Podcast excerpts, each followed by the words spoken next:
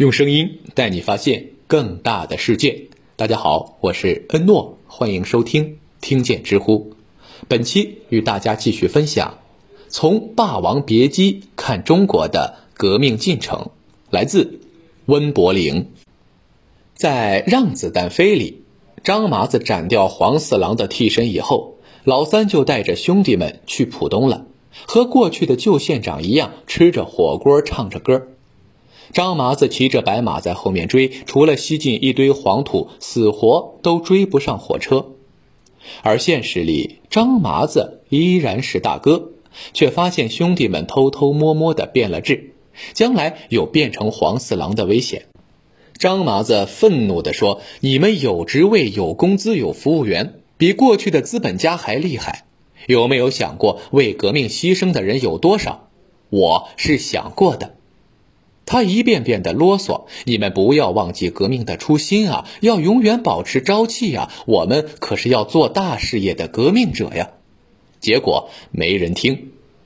慢慢的，张麻子已经七十多岁了，他害怕死后黄四郎们会卷土重来，人民再吃两茬苦，受两茬罪，决定上井冈山找红军，重新发动一场大革命。他要亲手告诉革命者和人民将来的方向在哪里。很多人觉得张麻子发动大革命是为了打破阶级固化，但是我觉得张麻子是要对中国数十年的革命做一个终极回答，以及给未来做铺垫。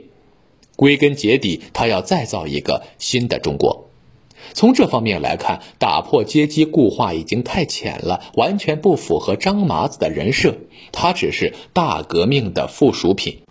所以，国家向何处去，人民向何处去，这两个几十年来的老话题，在大革命中合二为一了。张麻子给出的答案是：国家一定要姓社，人民一定要参与。具体怎么做呢？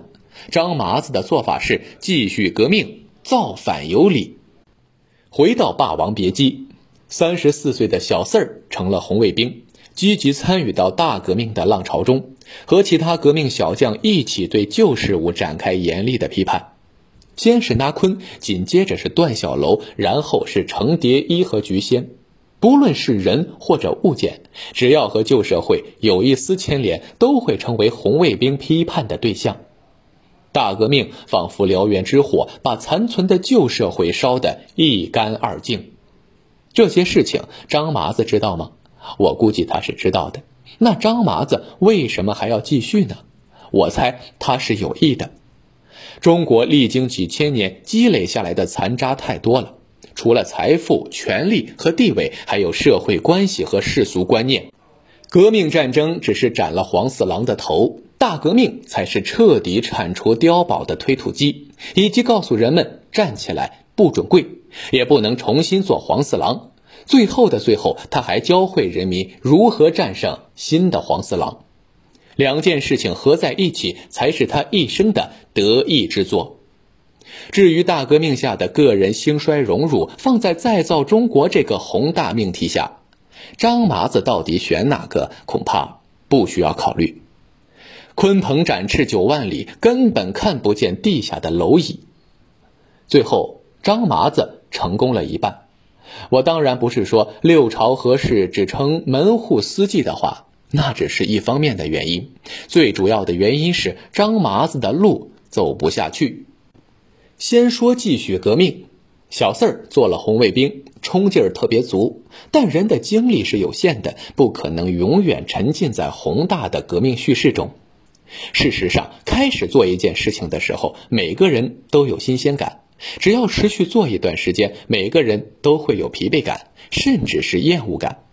比如开车，刚学会开车的时候很新鲜，恨不得每天都开出去溜一圈儿。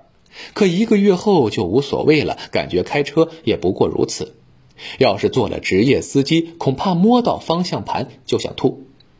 仔细观察一下身边的人精力充沛的工作狂永远是少数大多数人还是一边工作一边享受生活。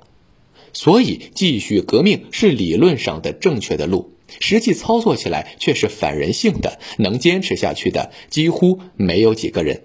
这是第一个无法解决的问题。